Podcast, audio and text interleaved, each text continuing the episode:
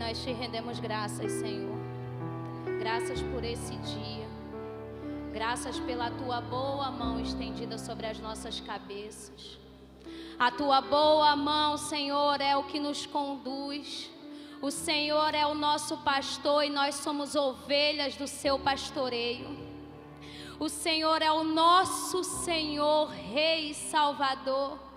O que seríamos nós, Pai, sem a tua bondade, sem a tua graça, sem a tua fidelidade?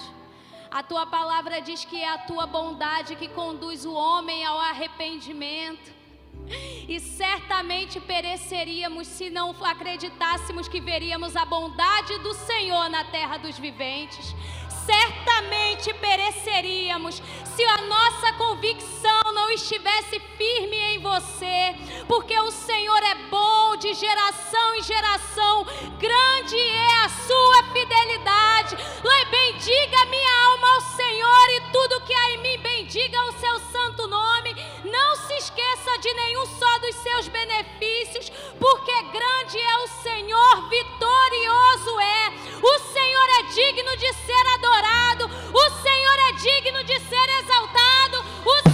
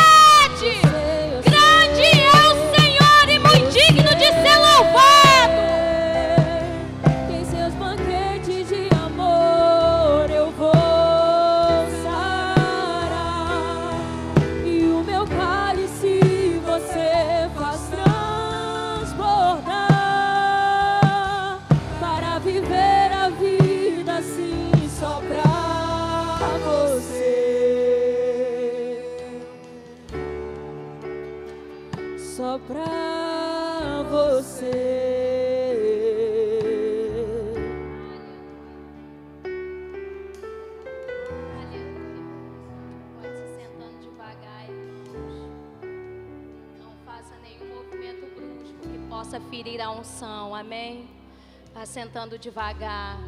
Obrigado, Ministério de Música. Aleluia. Aleluia. Boa noite, irmãos. Boa noite, irmãos. Boa noite, irmão. Você está alegre? Diga assim: alegrei-me quando me disseram: Vamos à casa do Senhor. Amém. Chegamos à casa do Senhor. Aleluia. Para aqueles que não me conhecem, meu nome é Savana. Eu sou a esposa do pastor. Amém? Tá tudo bem? Você tá, cê tá bem? Dá uma respirada aí. Você ama a palavra, irmãos? Se você tem uma Bíblia ou se você tem um celular, erga ela assim bem alto e diga: Eu amo o ensino da palavra. A palavra é o prumo e o eixo dos meus pés.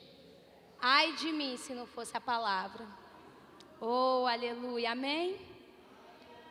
Glórias a Deus, que louvor poderoso. Combina muito com a mensagem. Vamos abrir, por favor, as nossas Bíblias lá no Salmos 23. Amém? Aleluia. Irmãos, quantos sabem que o Salmos 23 foi escrito pelo salmista Davi? né? E se tem alguém que sabia o que era ser um pastor, era Davi, porque antes de Davi ser rei, Davi também era pastor. Então, se tem alguém que sabia o que é ser pastor, era Davi, porque ele não só era pastor, como ele também sabia o que era ter um pastor. Por isso que em Salmos 23, a partir do versículo 1, eu queria que você começasse a ler comigo. Calma, não leia sem mim, vamos ler juntos, amém? O Senhor é o meu pastor e nada me faltará. Repita comigo: o Senhor é o meu pastor, nada me faltará. Será que vai faltar alguma coisa? Nada me faltará. Então, Davi era pastor de ovelhas, só que a Bíblia diz que, que Davi era pastor de ovelhas malhadas. O que, que significa ovelhas malhadas? Existem aquelas ovelhas, é porque aqui no Brasil a gente não tem muito hábito de ver um criadouro né, de ovelhas, mas no geral a gente tem sempre aquela mentalidade das ovelhas bem branquinhas, concordam? Vocês estão aqui? Tá todo mundo bem, gente? Reajam à palavra de vez em quando, viu? Então existem na nossa mentalidade aquelas ovelhas bem clarinhas, bem branquinhas, mas existem também ovelhas malhadas. O que, que seriam essas ovelhas malhadas? São aquelas ovelhas que elas têm os seus pelos mais coloridos, não é totalmente branquinho. Então essas ovelhas, elas geralmente têm um valor inferior porque é difícil na hora de você separar a lã, tirar aquela coloração que tem na, na pele, né, nesse pelo da, da ovelha. Então, por causa disso, o pelo é reduzido, o preço dela é reduzido. E a Bíblia diz que Davi era, era pastor de ovelhas malhadas. Mas é interessante uma conversa que Davi tem com Saul, ele fala exatamente assim: teu servo era pastor de ovelhas. Só que vindo um urso e o leão, eles arrebataram do rebanho um cordeiro. Só que eu fui, saí atrás dele. Eu estou parafraseando, tá bom, irmãos? Diz que, que Davi foi atrás desse leão e desse urso, feriu eles e arrancou o cordeiro das garras dele. Só que depois, vindo o leão, tentou ferir Davi, mas Davi feriu o leão e o urso e o matou. Eu não sei você, mas às vezes a gente lê a Bíblia e acha que isso aqui, irmãos, é uma historinha. Imagina você matando um leão. Eu não sou muito chegada a bicho. Bicho para mim é cachorro e gatinho. Passou disso, eu já não posso nem dizer que eu tenho medo, né? Mas eu tenho um certo receio. Agora, você já se imaginou, irmãos, lutando com um leão ou lutando com um urso por causa de uma ovelha que nem tem tanto valor assim? Amém? Então imagina o cenário que Davi se encontrava. Mas esse coração excelente é justamente o coração que Deus fala, um homem segundo o meu coração. Era assim que Davi era conhecido, um homem segundo o coração de Deus. E aí não é para menos, né? Porque botava nas mãos dele ovelha malhada, o cara guardava as ovelhas, botava na mão dele o povo, Davi guardava o povo. É por isso que era muito fácil ele ser chamado homem segundo o coração de Deus. Por causa da predisposição que ele tinha, o interesse de salvar as ovelhas, sejam elas animais, sejam elas gente. Era a vontade de Davi sempre preservar. E não é à toa que o nosso Senhor Jesus Cristo veio da onde? Da linhagem de Davi. Então Davi começa a falar que o Senhor é o pastor dele, que nada vai faltar a ele. Então a gente também pode pegar esse entendimento, irmãos, e crer, confiar que nada também vai nos faltar. O que, que pode, irmãos, abalar a nossa vida quando a gente está em Cristo Jesus? Serão as perseguições? Paulo bem fala lá em Romanos: o que pode me separar do amor de Deus que está em Cristo Jesus? Será a perseguição, a fome, a nudez, a miséria? Nada. Nada. Na versão a mensagem diz que nada pode ser, é, levantar uma barreira entre nós e o amor de Deus. Quando nós vemos o tão grande amor com que Ele nos amou. Então, às vezes, a gente olha para a nossa própria vida e fala, mas eu estou com falta disso, mas eu estou precisando daquilo, isso ainda não se manifestou. Mas, irmão, se você confia no pastoreio de Jesus, pode ter certeza que é só uma questão de tempo até o céu ser rasgado sobre as suas cabeças e isso de fato se manifestar aqui no natural, amém? Você confia nisso? Você confia que Jesus não estava mentindo? Amém? Vamos ler lá em João 10 o que, que Jesus fala acerca dele mesmo. Você pode abrir lá, João 10?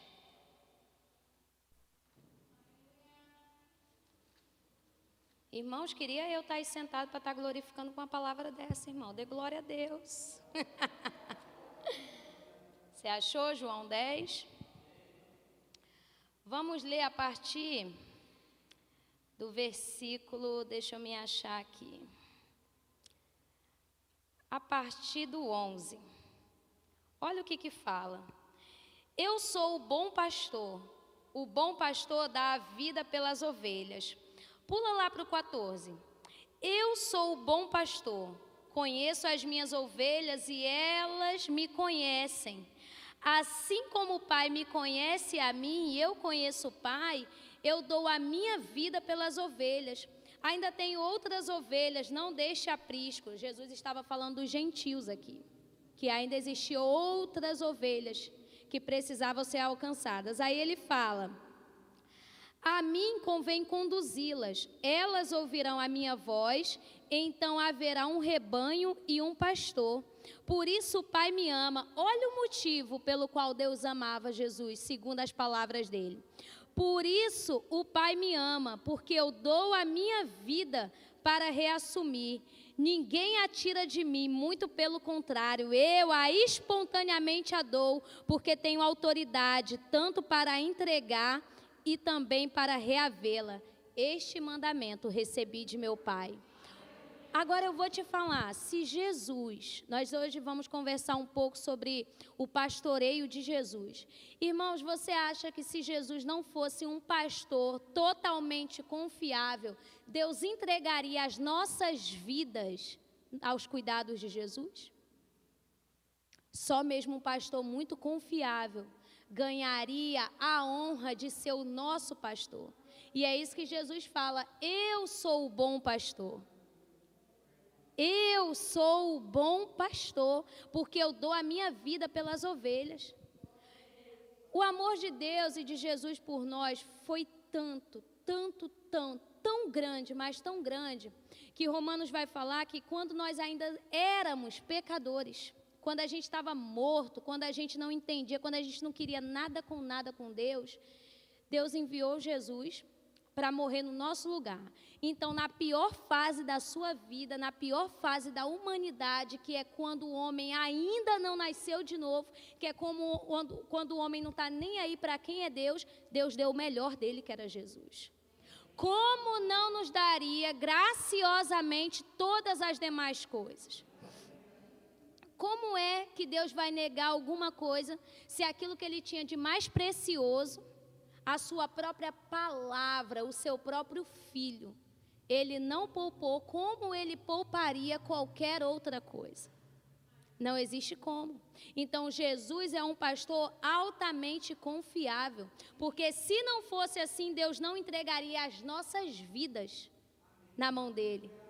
E é engraçado que Jesus fala assim: que história é essa de alguém querer tirar a minha vida?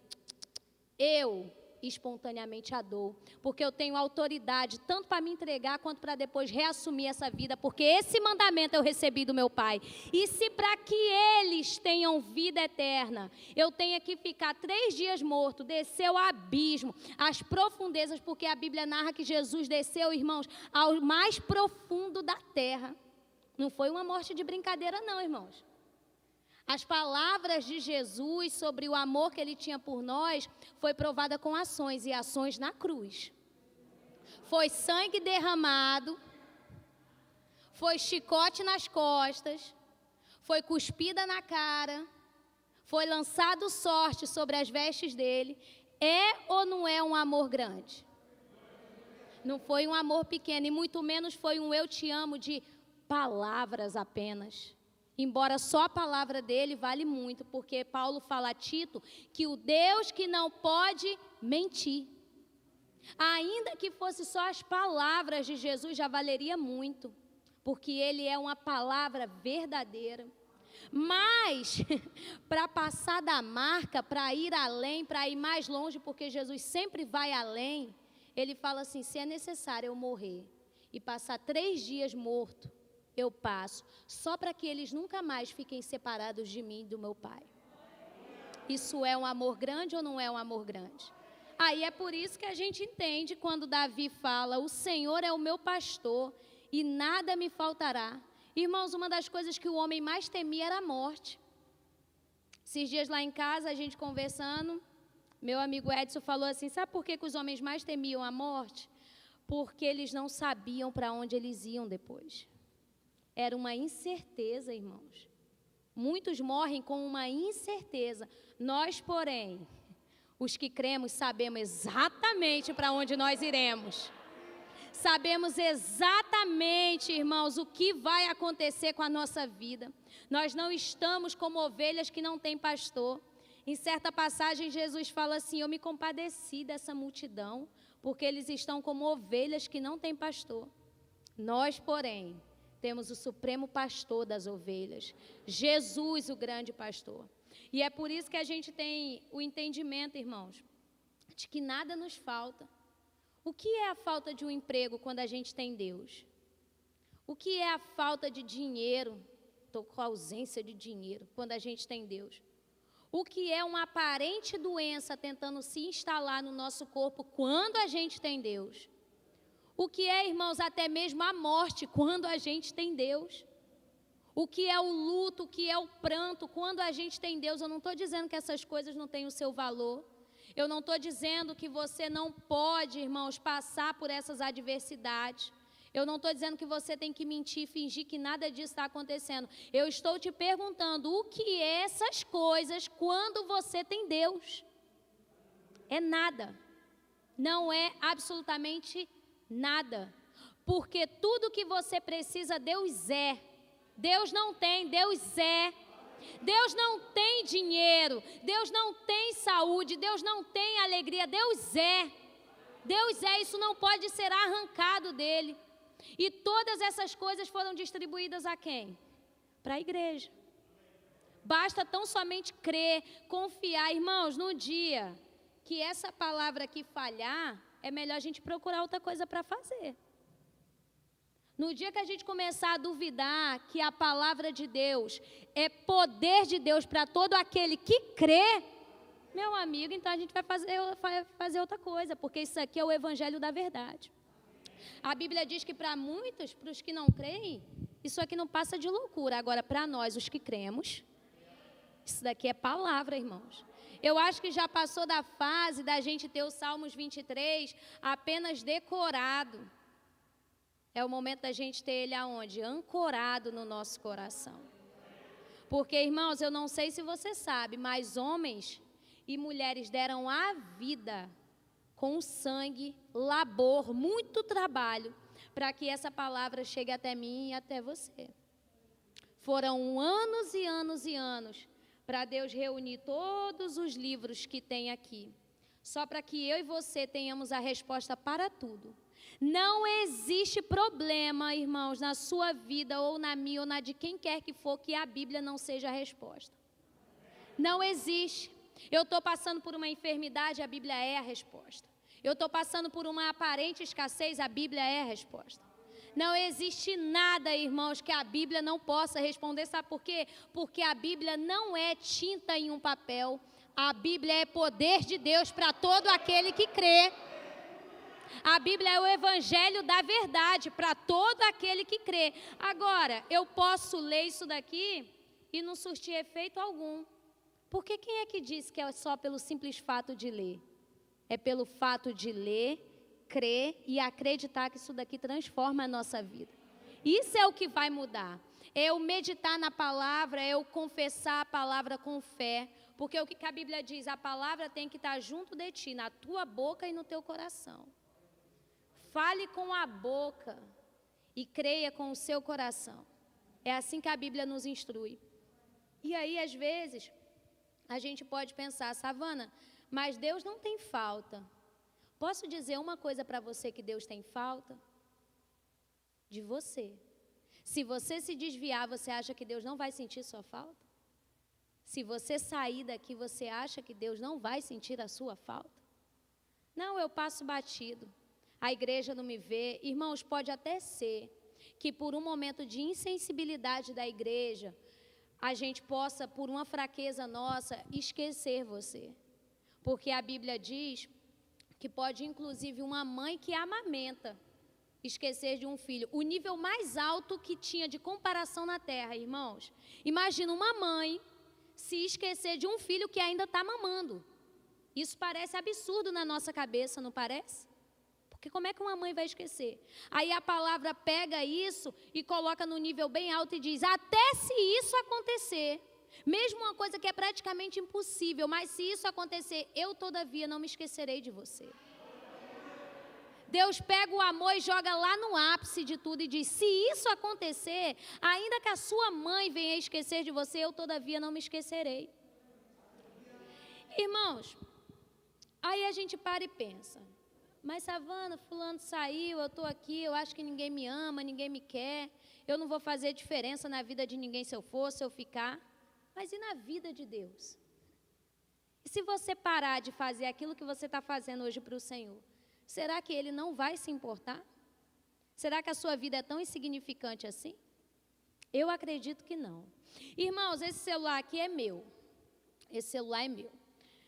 E eu sei mexer em algumas coisas, mas embora eu não seja muito da, da era tecnológica, para mim, tem minha Bíblia, tem o WhatsApp, faz uma ligação, para mim está de boa. Mas quem vai saber mexer nesse, nesse celular melhor? Eu ou o camarada que criou esse celular, que inventou esse celular, que escreveu um manual sobre ele? Quem vai saber mexer melhor nele? Eu ou quem inventou? Você concorda comigo que é quem inventou esse celular? Amém? Então eu quero abrir com você em dois salmos. Abre lá, por favor.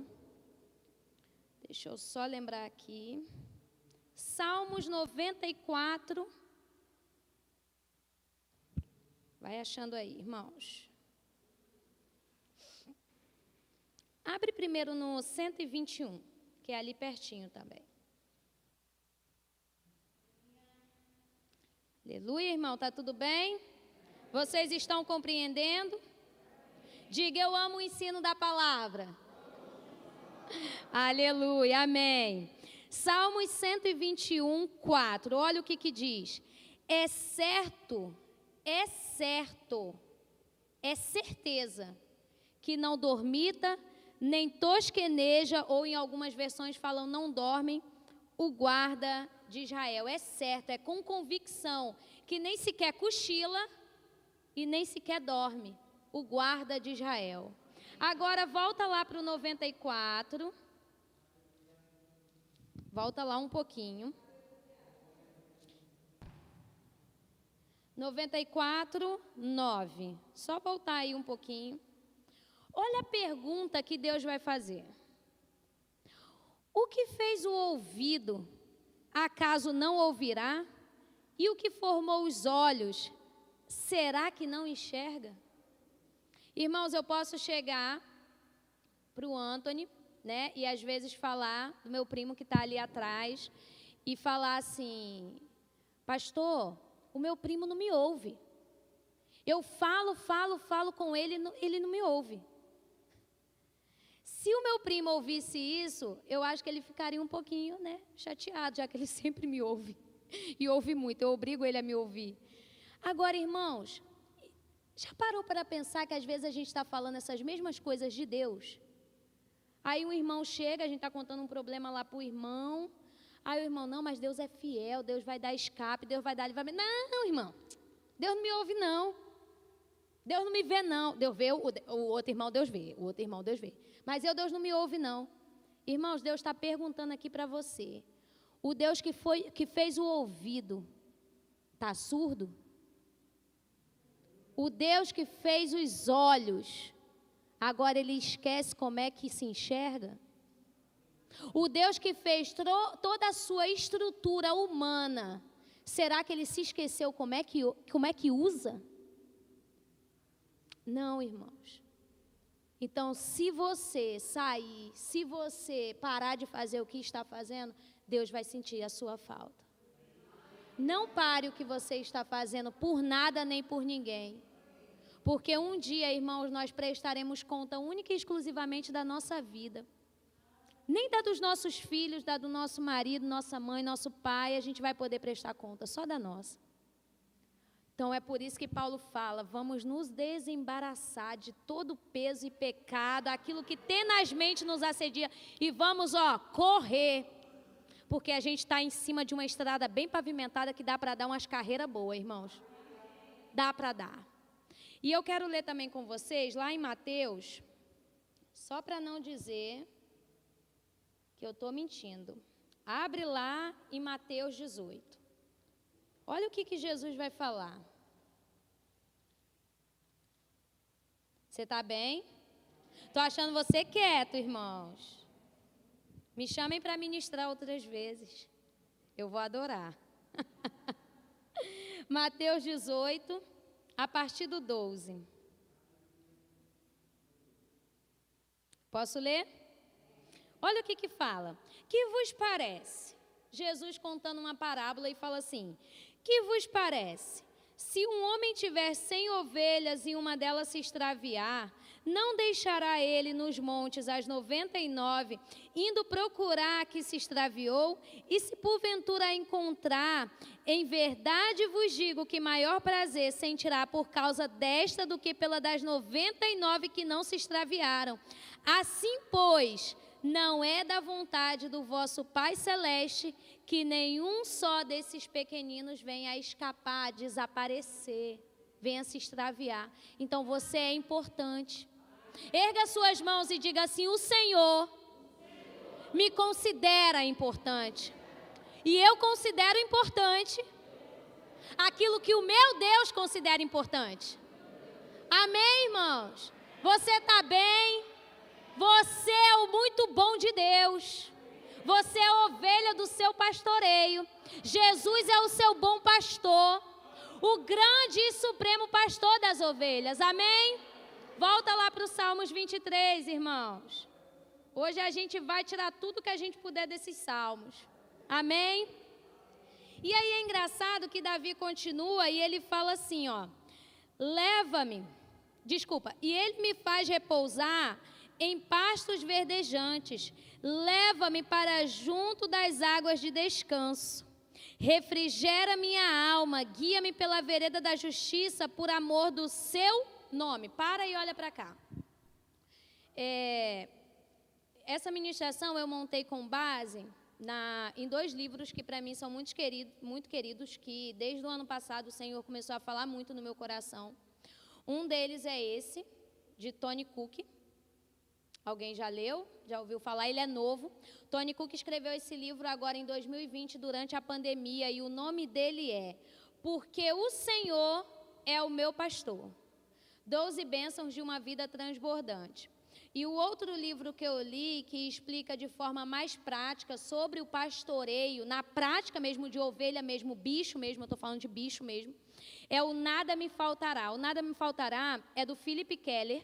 Ele é filho, na verdade, eu acredito que ele até já está com o Senhor agora, porque ele já era bem velhinho quando ele escreveu Nada Me Faltará. Ele era filho de missionários no Quênia e ele era pastor de ovelhas. Ele tinha um criadouro de ovelhas. E o Philip Keller, ele começa a desmembrar muitas coisas que acontecem no, durante uma criação mesmo de ovelhas. E uma das coisas que ele explica é sobre a importância do rodízio do pasto. Então, o que, que, é isso? A ovelha, né? Você tem ali um monte de ovelha, e conforme elas vão pisando no pasto, isso vai sucateando o pasto, porque você vai amassando. Conforme elas vão comendo muito, ovelha, irmãos, tudo que ela vê na frente delas é grama. Elas só querem comer. Elas comem, comem, comem como se não houvesse amanhã. Então elas começam a comer muito aquela grama, começam a, a ter, fazer as fezes ali naquele lugar e elas pisam muito. Então, se não tiver um rodízio naquele campo, naquele pasto, ele vai ficar sucateado. Então é importante que o pastor conduza aquelas ovelhas por um tempo para outro pasto. Então elas comiam, comiam, comiam, faziam as suas necessidades toda nesse campo. Pisavam, pisavam, pisavam, até que daqui a pouco ele começava a ficar sucateado. Então era importante que ele pegasse essas ovelhas e começasse a conduzir para outro lugar, aonde elas pudessem ser alimentadas. Por quê? Se elas continuassem comendo naquele lugar, por causa das fezes, elas poderiam se recontaminar e elas iam comer já um capim que não era mais tão saudável. Então era necessário que as ovelhas confiassem no pastor para poder guiar elas para um outro pasto. Aleluia, eu não estou falando de ovelha, irmãos, eu estou falando de você. Então era necessário confiar no pastor que ele ia trazer as ovelhas para um outro pasto, enquanto aquilo dali, irmãos, eles iam comendo, aqueles bichos iam comendo aquela vegetação nova, eles iam se alimentando de novo e o risco de contaminação era menor. E enquanto isso, aquele outro pasto que eles estavam lá tinha tempo para ir se regenerando. A natureza por si só tinha tempo de ir se transformando. E às vezes a ovelha, irmãos, ela estava ali tão perdida nos desvaneios dela que se não tivesse a condução do pastor, ela poderia beber uma água suja, uma água barrenta. Então ela precisava confiar no pastor dela que ele ia guiar ela por uma água limpa onde ela pudesse beber. Ela, ela seria guiada por um, para um pasto onde ela poderia se alimentar da forma correta. Irmãos, se ovelha, naturalmente falando, confia em um pastor, quem dirá nós, irmãos, a confiança que nós não temos que ter no nosso Deus? Às vezes Deus está falando para você, isso daí já está sucateado, já é hora de fazer outra coisa. Já é hora de você avançar. Eu quero que você abra mão disso, porque o que eu tenho para você é melhor. Eu tenho coisas grandes para você e a ovelha, se não estiver atenta, ela vai perder o melhor que, ela, que Deus tem para ela. Porque, irmãos, uma das características da ovelha é porque ela ouve a voz do pastor e ela pode ser conduzida.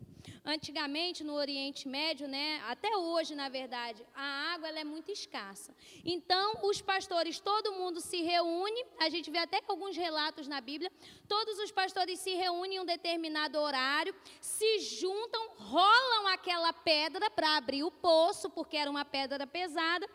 Todos, todo o rebanho bebe ali e as ovelhadas, todo mundo se misturou. E depois, para separar quem é de quem? É só falar. Porque a ovelha ouve a voz do seu pastor. E sabe o que, que Jesus disse lá em João 10? As minhas ovelhas reconhecem a minha voz e de modo algum seguirão o estranho.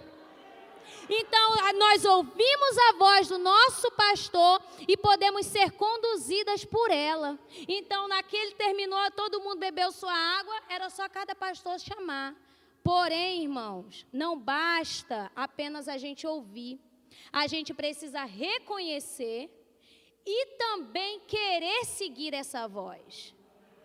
Porque a Bíblia diz que Deus vai nos guiar pela vereda da justiça, por amor do seu nome. Ah, não é segundo o meu querer, não, Savana? Não, lamento dizer para você, não é segundo o seu querer é pela vereda da justiça. Salmos vai dizer que justiça e esqueci. Justiça e direito são os fundamentos do teu trono. Olha isso. Justiça e direito são os fundamentos do teu trono. Então nós não vamos ser guiados segundo a nossa própria vontade. Porque nem sempre nós sabemos o que queremos. E é por isso que é engraçado Abre lá comigo. Vamos dar uma lida nisso daqui. Abre lá em Salmos 32. Passa aí algumas páginas. Olha só a comparação que Deus faz. E olha o conselho que Deus vai nos dar. Através de Davi. Você achou Salmos 32? Olha a partir do 8. Olha o conselho. Nesse salmo aqui, Davi começa a falar sobre alguns pecados que por um tempo ele encobriu, mas que os ossos dele começaram a se tornar sequidão de estio. Porque ele negou esse pecado e todo dia a alma dele começava a ser oprimida por causa disso. Mas então ele toma uma decisão, ele fala: Confessei-te o meu pecado. E é engraçado que o cara estava todo molenga lá atrás, todo choroso. Aí do nada ele fala assim: Tu me cercas com alegre cânticos de livramento. E aí Deus toma a palavra de Davi e olha o que, que vai falar lá no versículo 8: Instruíste-ei e ensinar-te-ei o caminho que deves seguir. Sob as minhas vistas te darei conselho. Não sejais como o cavalo ou a mula sem entendimento os quais com freios e cabrestos são dominados, de outra sorte não te obedecem. Olha o que, que Deus está falando, ei, eu quero você tão perto, mas tão perto, a ponto de eu te conduzir sob as minhas vistas, debaixo dos meus olhos. Não seja como o cavalo ou com a mula, que eu não quero ter que frear você, não. Você é ovelha. Eu não quero ter que ficar freando você como um bicho, não. Eu quero que você me ouça. Eu quero que você seja conduzido aqui pertinho, debaixo das minhas vistas. Qual é o problema do cavalo, irmão? O problema do cavalo é que o cavalo, se ele desembestar, ele corre, corre, corre, coitado de quem estiver em cima. Se não souber puxar as rédeas, é capaz ainda do bicho te derrubar. De tão ignorante, bicho ignorante é um cavalo, irmãos. Pode inclusive derrubar quem está em cima dele, montado nele. Aí Deus fala: não seja como um cavalo. E muito menos seja igual a mula. Qual é o problema da mula? A mula empaca, irmãos. E não tem quem é que tire aquela bicha daquele lugar. Aí Deus fala: não seja nem como cavalo, nem como a mula. Porque se não tiver cabresto sobre eles, eles não te obedecem, não. Com você, não. Com você, eu quero que você seja conduzido pela minha voz. Eu vou falar e você vai ouvir. Agora, irmão, será que a gente vai ouvir Deus sem meditar na palavra de Deus? Será que a gente vai ter direções da parte de Deus sem compreender que isso daqui é a verdade? Será? Não mesmo. Nós ouvimos e reconhecemos e somos conduzidos pela voz de Deus a partir do momento que eu me sujeito ao seu querer e à sua vontade. Porque eu não posso de boca dizer que o Senhor é o meu pastor se Deus me manda ir para cá e eu vou para lá. Se Deus me manda não fazer e eu faço, ou se Deus me manda fazer e eu não faço. Nós somos ovelhas do seu pastoreio e por isso mesmo devemos nos submeter à palavra e ao Espírito. É assim que nós seremos conduzidos. Na nova aliança, irmãos, eu lamento, lamento muito te informar, mas na nova aliança, a minha vida não é conduzida pelo outro. Ah, mas fulano me mandou fazer. Ah, mas eu fui me aconselhar com a pessoa porque ela tem muita revelação. Na nova aliança, irmãos, você é conduzido por isto aqui. Isto aqui é o norte da sua vida. Porque isso aqui tem resposta para tudo. Porque o homem, ele é apenas um canal. Se Deus quiser revelar alguma coisa da sua vida para te ajudar a te dar uma direção, ele pode falar para o homem? Com certeza, porque Deus pode tudo. Deus usou até a mula. Até a mula Deus usou, quem dirá um homem. Mas não é essa a forma principal que Deus tem de guiar os seus filhos. Porque a Bíblia diz que os que são guiados pelo Espírito, estes são os filhos de Deus. Então, os filhos de Deus não são mais guiados por profeta. Eles são guiados pela sua palavra. Amém? Então, se eu me submeto ao pastoreio de Jesus, eu preciso me submeter à palavra, eu preciso compreender que a palavra é a verdade. Agora, eu não posso obedecer essa palavra só quando me convém. Eu não posso obedecer essa palavra só quando eu acho que aquilo me beneficia. Eu preciso me sujeitar a esta palavra todos os dias da minha vida. Eu não posso viver uma vida onde de segunda até quinta-feira, seis horas da noite, eu faço o que eu quiser. É meu nariz, minha vida, minhas decisões. Aí quinta eu venho para o culto e quero que a pessoa que esteja ministrando dê a resposta para a minha vida. Eu não posso. Depois saio de sexta até domingo por volta das cinco, eu vivo a minha vida do jeito que eu quero, e a pessoa que está ministrando, que tem a resposta da minha vida, ela que ore pela minha vida. Irmãos, cada um dará conta de si. Cada um é responsável pela sua própria vida. E glória a Deus por isso, irmãos. Imagina, irmãos, se cada um tivesse dar conta da vida do outro. A gente não consegue nem dar conta dos que estão em casa. A gente pode ensinar, instruir, mas cada um decide por si. Amém? Tá tudo bem? Dá um sorrisinho aí, mesmo que de máscara. Vamos continuar. Queria eu, irmão, estar aí sentada para dar um glória a Deus por essa palavra. Vamos voltar lá para o Salmos 23.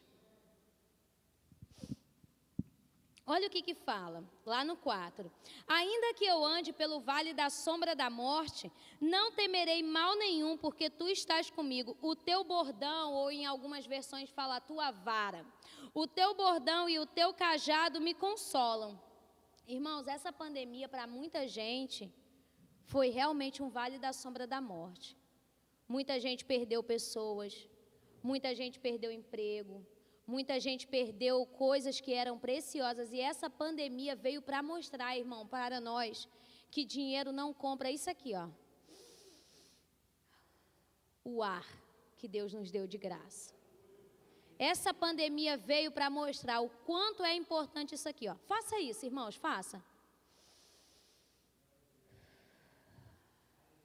Faça de novo. Isso aqui Deus te deu de graça.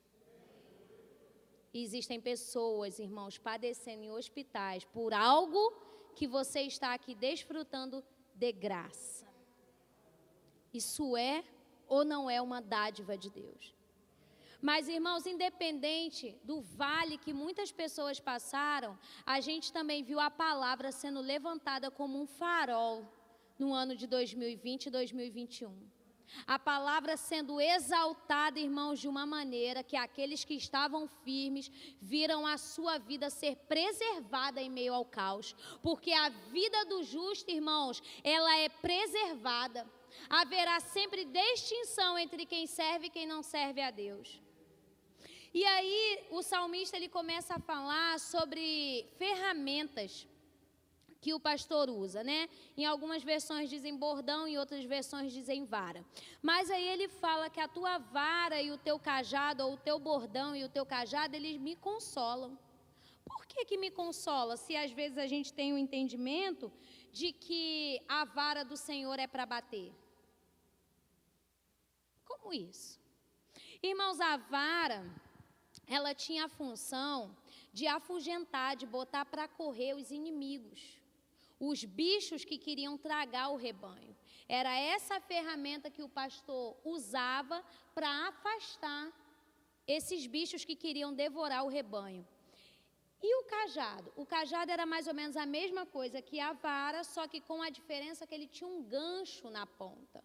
Então, com a vara eu afugentava os bichos que queriam tragar o rebanho. E com o cajado eu puxava a ovelha que por alguma razão estava se desviando do rebanho.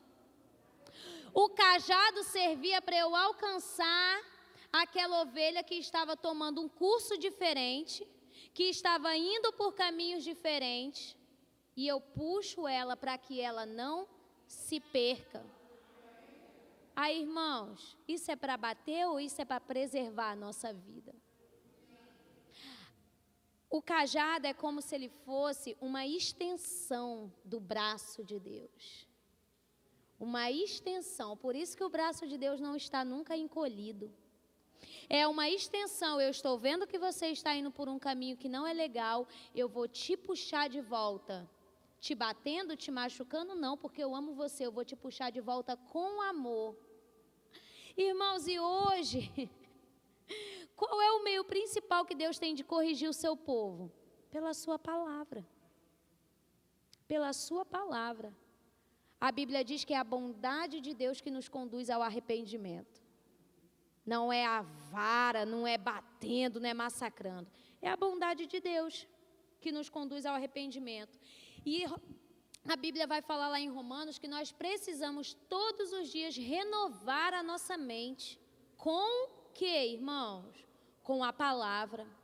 Porque se eu renovo todos os dias a minha mente com a palavra, em certo lugar na Bíblia também vai dizer, se eu não me engano, acho que é Pedro que fala, para a gente acolher a palavra com mansidão, porque ela é poderosa para salvar a nossa alma.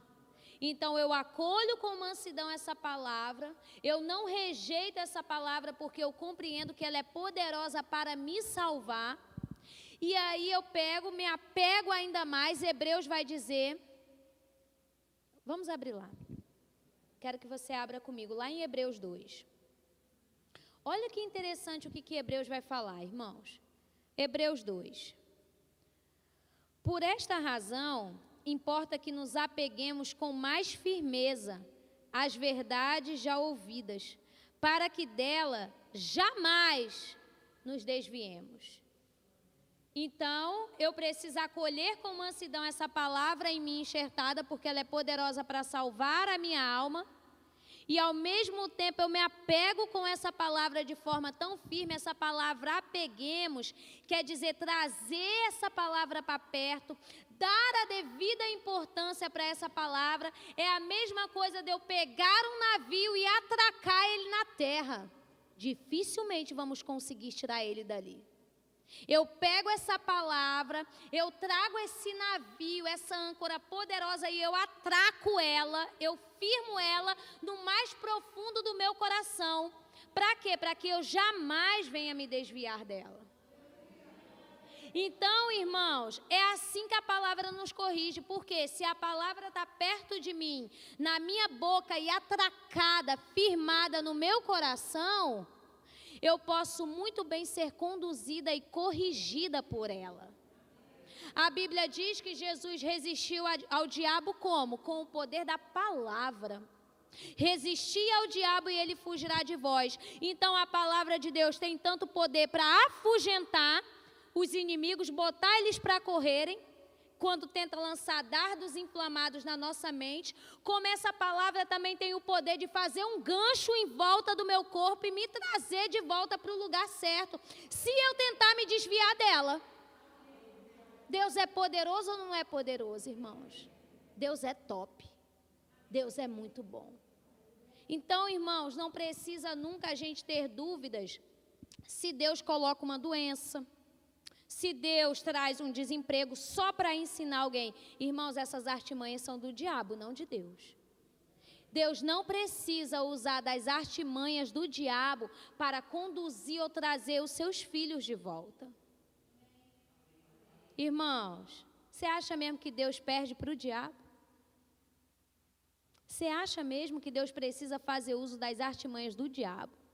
Lá em João 10 mesmo Jesus diz: O diabo veio para matar, roubar e destruir o ladrão. Eu não.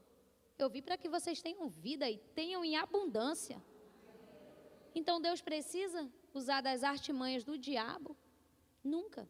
Porque a sua própria palavra tem o poder de vara, de afastar, de afugentar, para botar em fuga todos os nossos inimigos que querem nos devorar.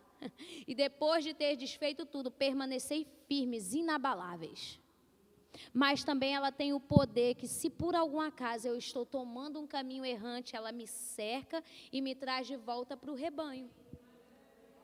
Por isso importa que nos apeguemos ainda com mais firmeza às verdades já ouvidas, para que delas jamais nos desviemos, porque os dias são maus. Amém? A gente já está quase finalizando.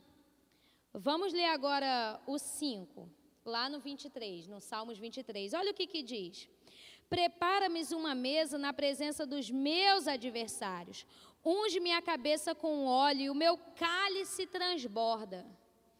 Irmãos, Deus pode preparar uma mesa para você nas, na presença das suas inquietações, das suas frustrações, das tribulações, da escassez, da miséria, da falta, da inquietude, do sem saber o que fazer diante disso tudo, Deus pode preparar uma mesa para você, para que você se sente e se parte até que o seu cálice transborde. Sabe por que, que Davi fala sobre ungir a cabeça com óleo? O óleo antigamente, o azeite, ele tinha a uma, um do, uma das tarefas dele era ser usado como um repelente. Então, no Oriente Médio, a gente tinha ali as fezes dos bichos e isso acabava atraindo muito inseto e esses insetos podiam pousar no ouvido da ovelha, na ponta do narizinho e colocava óvulos. E eles depois ecloavam, né, explodiam e começava a nascer larvas que ficavam dentro do ouvido do bicho, na cabeça do bicho, no nariz do bicho. E irmãos, aquilo causava uma inquietude tão grande nas ovelhas que muitas delas batiam a sua cabecinha no chão para tentar coçar. Muitas delas batiam a cabeça num muro, numa parede, em que quer que for, só para tentar, irmãos, aniquilar aquela coceira aquela dor que elas estavam. Então, muitas acabavam, inclusive, morrendo, porque batiam a cabeça com tanta força, tanta força, tanta força, que não resistiam. Então, o pastor ele precisava ser rápido. Quando sabia que estava na época de infestação dos insetos, ele precisava ser rápido para ungir a cabeça desse bicho, para fazer com que esse azeite tivesse uma, uma, uma função de repelente para não deixar esses bichos colocarem óvulos.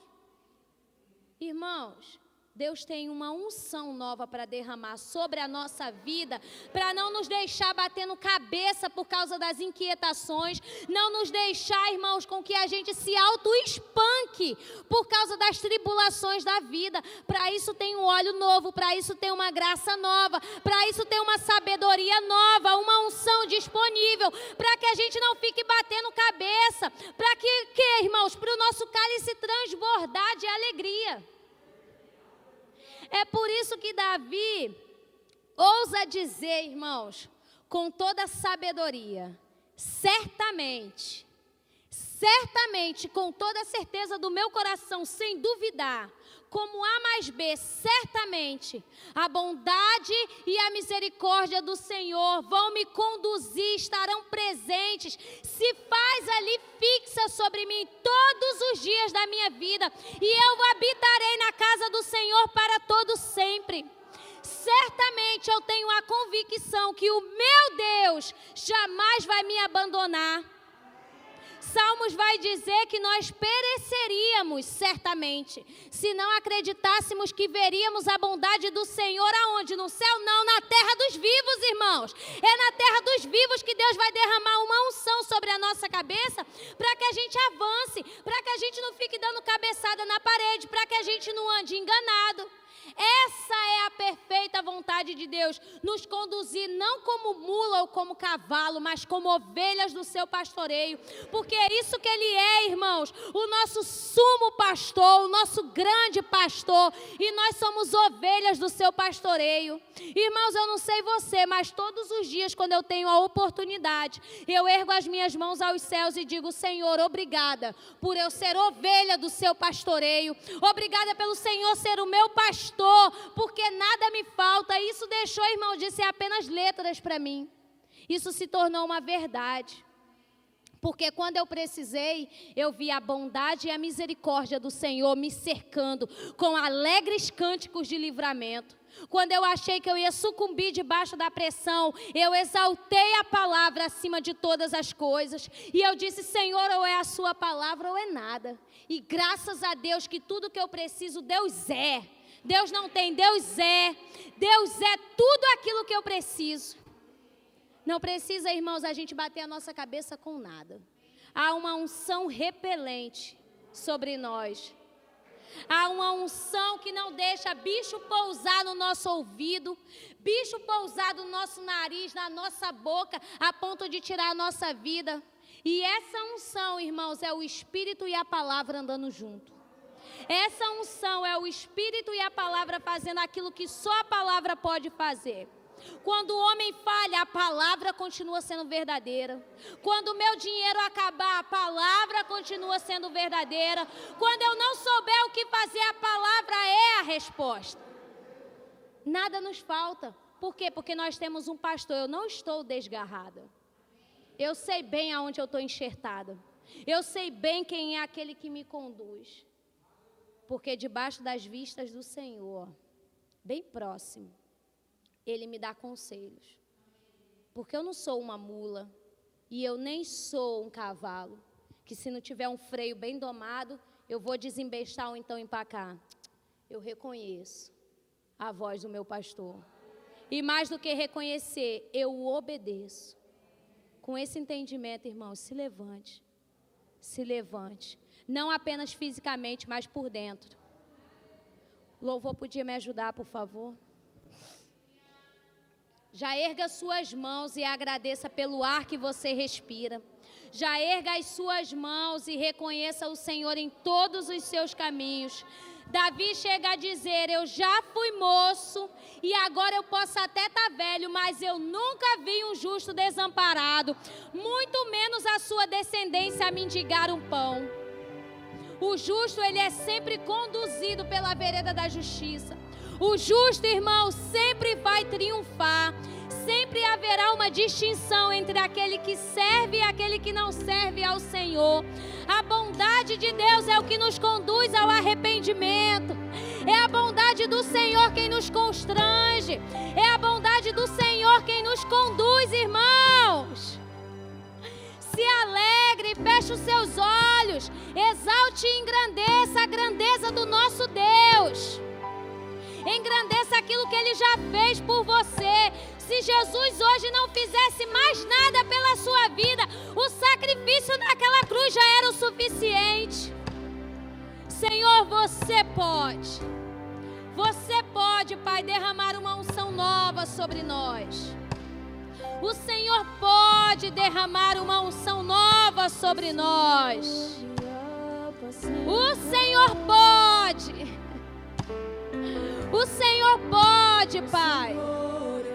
A tua palavra nos alimenta, é sustento, Pai.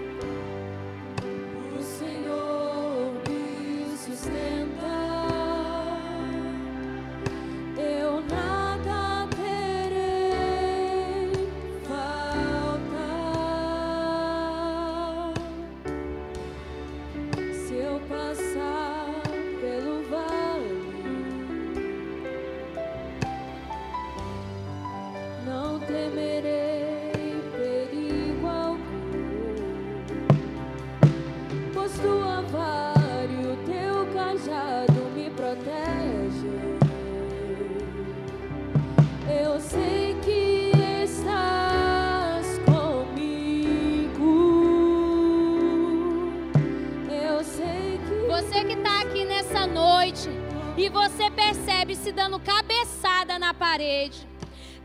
Percebe, irmão, desconectado, sem saber para onde ir, sem saber o que fazer, a ponto de quase sucumbir debaixo das pressões. Vem aqui na frente, nós vamos estar orando por você, porque nós confiamos na palavra que nós pregamos. Esta é a palavra da fé que pregamos.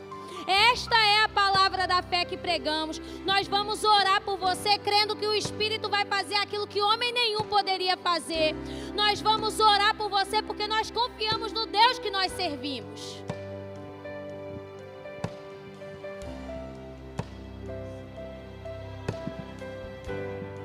Se eu passar pelo vale,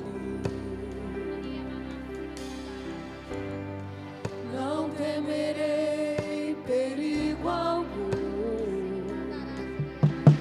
Tua vara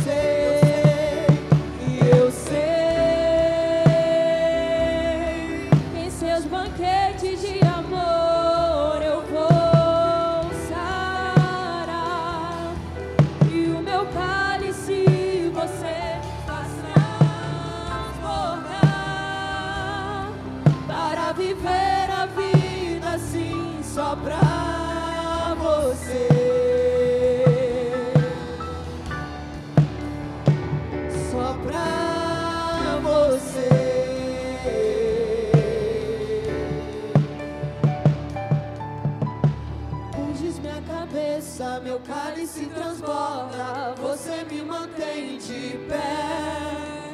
Em tua presença, sou como criança, você me mantém de pé. E unges minha cabeça, meu cálice transborda, você me mantém de pé. Em tua presença, sou como criança, você me mantém de pé. E unges minha cabeça meu cálice transborda. Você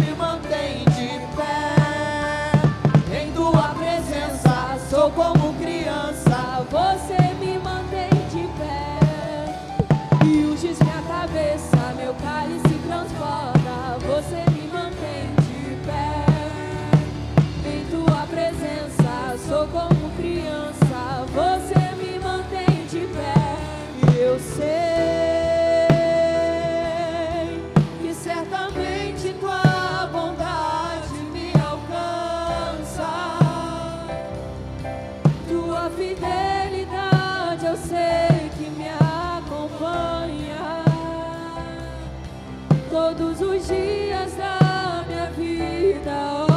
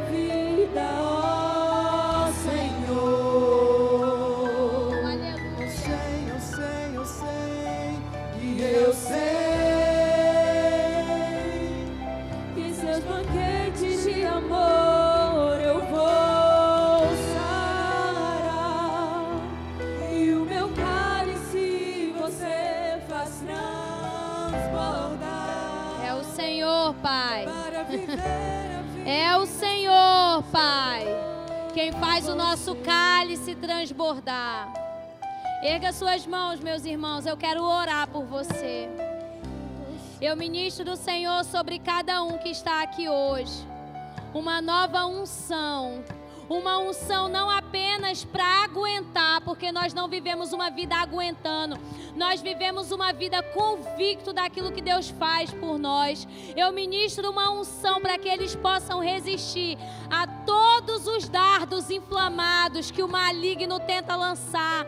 Eu declaro, Senhor, no nome de Jesus, todos aqui renovando a sua mente com a palavra, provando e conhecendo que o Senhor é bom, que o Senhor jamais se exalta, Pai. O Senhor jamais se afasta da sua responsabilidade de Pai. O Senhor é fiel. Eu creio numa nova unção chegando sobre a nossa vida. Eu creio sobre o verbo da vida de Bangu, desfrutando, Senhor, desfrutando de uma nova unção, de uma nova unção, de uma nova unção, Senhor. Unção que nos alimenta, que nos sustenta, uma unção nova, fresca vindo do alto. Uma unção do alto. Uma unção do próprio Espírito, Senhor. Uma unção que não vai deixar com que a gente bata a cabeça na parede, mas uma unção que nos conduz.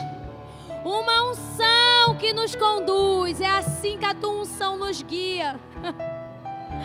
Uma unção leve. Uma unção, Senhor, para que a gente continue na jornada. Uma unção mansa e tranquila. Pastos verdejantes e não mais sucateados. Não viveremos em pastos sucateados. Não vamos beber água suja, porque há um riacho, há um rio, há uma fonte dentro de nós. Há uma fonte dentro de nós. Há uma fonte a jorrar para a vida eterna. Água limpa, Senhor, e um pasto verdejante. Te rendemos graças por isso, Senhor. Obrigada, Pai, por mais esse dia. Obrigada porque tudo que o Senhor fez é bom e a sua misericórdia dura para sempre.